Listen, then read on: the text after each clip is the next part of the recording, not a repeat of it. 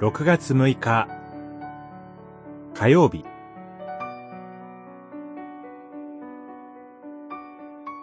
迫害していたイエスからの絶対的な証明。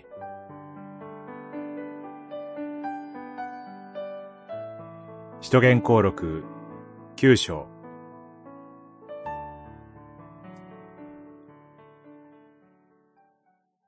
ところが、サウロが旅をしてダマスコに近づいたとき、突然、天からの光が彼の周りを照らした。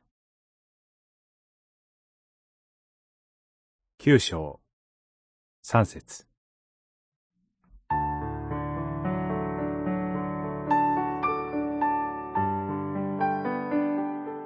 サウロの改心は、精霊降臨の日におけるエルサレムの人々や、サマリアや各地の人々の改心と、そのあり方が随分異なります。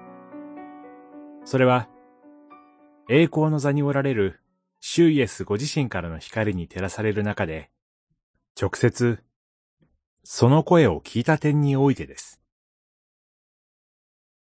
この場面は、ステファノがその生涯の終わりに天を見つめ、キリストの栄光を証ししながら、その生涯を閉じたのに対して、サウロは、ここから、新しく福音宣教者としての生涯が始まったことが証しされるものです。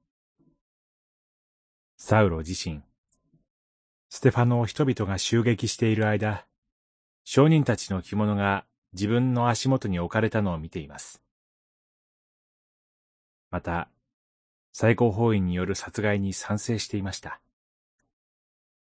サウロ自身、主イエス・キリストと、その道に従う者たちを、公然と殺害するからには、その理由と確信があったことは間違いないことです。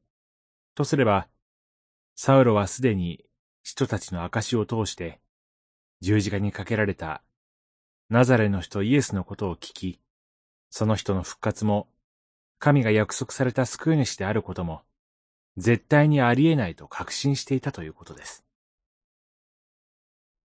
しかしそのサウロに、主イエスは、ご自身の光とその声をもって望まれ、絶対的な招きをもって、主の使徒の一人に加えてくださるのです。